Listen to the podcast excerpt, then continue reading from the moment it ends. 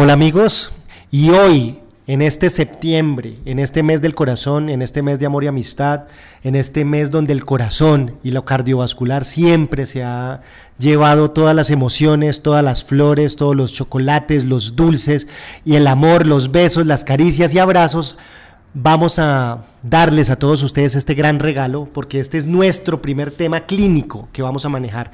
Y este es nuestro regalo de amor y amistad. Desde Cardiotips para todos ustedes, insuficiencia cardíaca. Cardiotips, podcast.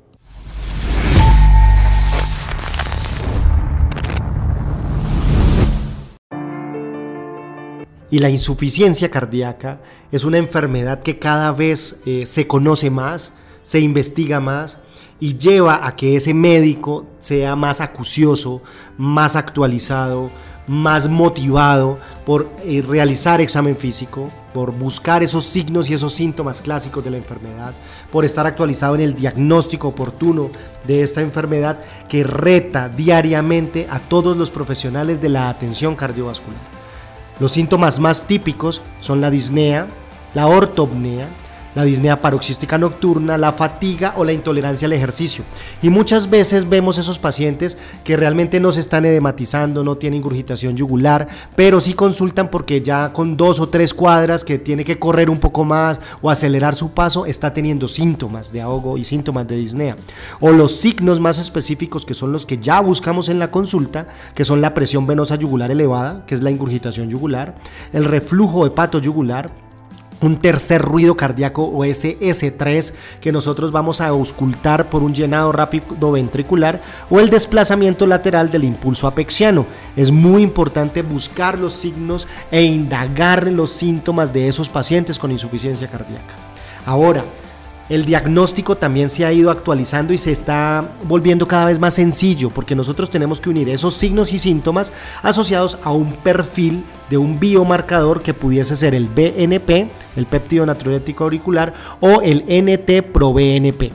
Dentro de los pacientes ambulatorios, esos pacientes que tenemos en consulta externa, podemos tener un punto de margen positivo de BNP mayor a 35 picogramos mililitro o de NT-proBNP mayor de 125 picogramos mililitro. Muy diferente tener en cuenta si ese paciente lo estamos evaluando en un contexto de hospitalización, donde los niveles de BNP aumentan a 100 picogramos mililitro para punto de corte de diagnóstico de falla cardíaca, o el NT-proBNP lo elevamos a 300 picogramos mililitro. También es importante tener en cuenta que este biomarcador puede elevarse también en otras entidades que también debemos sospechar. Por ejemplo, en falla cardíaca asociada a sepsis, en miocardiopatía séptica, en accidente cerebrovascular y no necesariamente tienen que estar regidos por insuficiencia cardíaca. Sin embargo, lo más probable es que ese paciente curse con esta enfermedad. Tener en cuenta que en los pacientes obesos, en las mujeres, en pacientes de edad avanzada, con disfunción renal o simplemente si tienen una fibrilación auricular, los puntos de corte pueden modificarse y también tenemos que estar actualizados en estos cambios. La falla cardíaca la podemos clasificar y diría yo que es fundamental estos puntos de corte para poder dirigir el tratamiento y la búsqueda activa de cuáles son la etiología de la falla cardíaca de este paciente. Nosotros debemos tener en cuenta que la dividimos en falla cardíaca con fracción de eyección reducida cuando tenemos una fracción de eyección del ventrículo izquierdo menor o igual al 40%. Cuando nosotros tenemos ese rango de fracción de eyección entre 41 y 49, la llamamos una fracción de eyección levemente reducida o cuando tenemos 50% o más de fracción de eyección, la llamaríamos falla cardíaca con fracción de eyección preservada. El tratamiento es diferente y nos vamos a centrar en este momento principalmente a la falla cardíaca con fracción de eyección reducida. Es importantísimo clasificar el estado funcional de la falla. La clasificación que utilizamos es la, clasificación de NIHA, la New York Heart Association, donde la podemos dividir en cuatro estadios o cuatro clases. La clase 1 es aquel paciente que no tiene ninguna limitación, es una actividad física normal. La clase 2 es cuando tiene síntomas leves de disnea solo con la actividad normal. La clase funcional 3 es cuando estos síntomas son muy marcados y se pueden desencadenar con actividades de la vida diaria como comer, como ir al baño, como eh, hacer algo muy sencillo, ir por ejemplo de la sala a la cocina en un primer piso. Eso sería una clase funcional 3. Y la clase funcional 4 es cuando tenemos síntomas de disnea en reposo. Es importante que a mayor grado de clase funcional de deterioro, o sea, una clase funcional 4 versus una clase funcional 1, el paciente puede tener unos desenlaces mucho peores o diferentes. También es importante tener en cuenta que dentro de esta parte de la falla cardíaca siempre tenemos que estratificarla en varios puntos.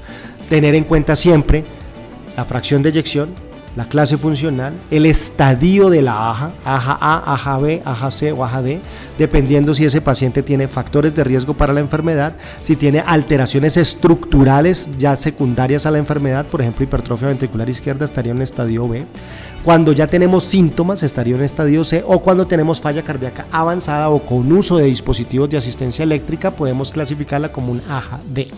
También es importante tener en cuenta la correlación eléctrica con esa insuficiencia cardíaca, porque cuando nosotros tenemos una falla cardíaca con fracción de eyección de menos del 35%, el QRS que tengamos en ese paciente es fundamental. Y principalmente tener puntos de corte entre 130 milisegundos o menos, entre 130 a 150 o más de 150 milisegundos y si ese QRS corresponde a una morfología de bloqueo de rama izquierda o no, porque si tenemos morfología de rama izquierda nos apoya aún más la decisión clínica de llevar ese paciente a terapia de resincronización cardíaca.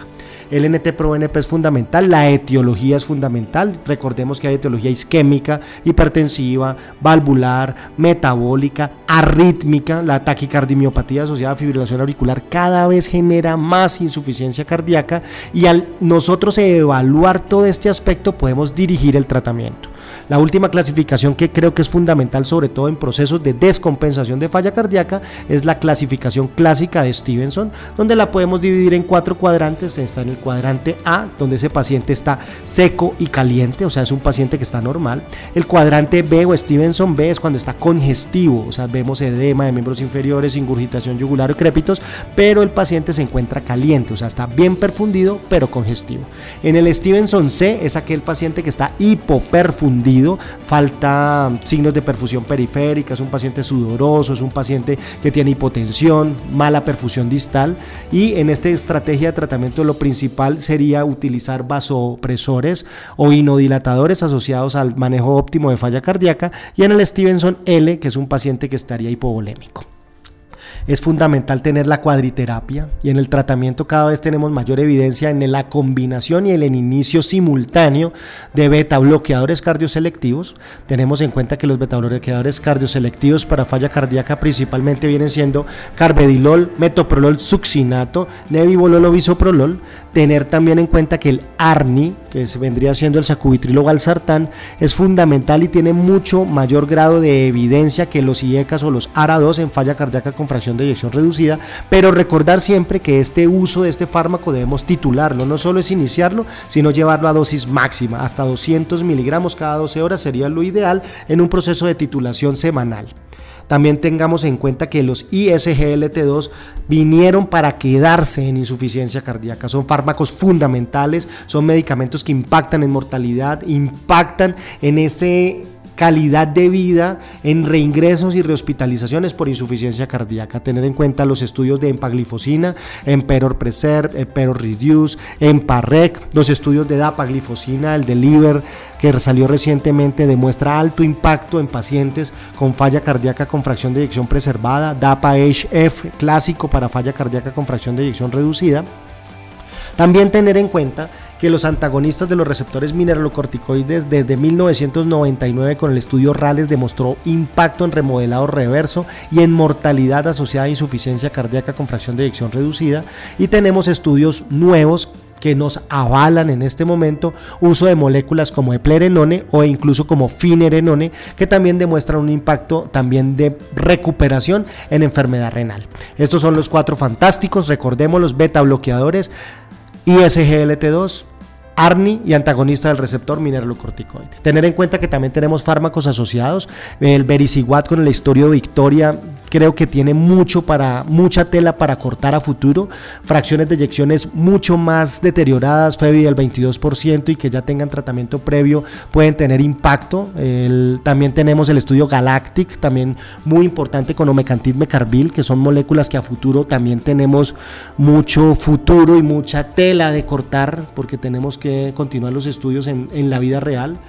Tener en cuenta que la terapia de resincronización cardíaca, la prevención primaria de muerte súbita, la estrategia de revascularización en pacientes con síntomas, les comento que el estudio Revivet que salió recientemente en el Congreso Europeo de Cardiología en Barcelona nos demuestra que la terapia médica cada vez va a tener mayor impacto en nuestros pacientes. Pacientes con revascularización, con falla cardíaca con fracción de eyección reducida, versus pacientes con terapia médica, la mortalidad y los desenlaces son exactamente iguales.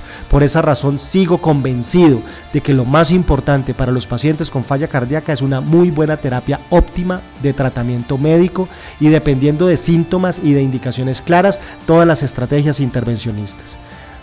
Este es tema fascinante, espero que les guste tanto como a mí de verdad métanle el corazón cada vez que vean un paciente con falla cardíaca. Estudiemos cada día, sigamos adelante y recordemos amigos a cuidar el corazón hasta el último latido. Sigue al Dr. Conte en sus redes sociales, Facebook, Instagram, YouTube y TikTok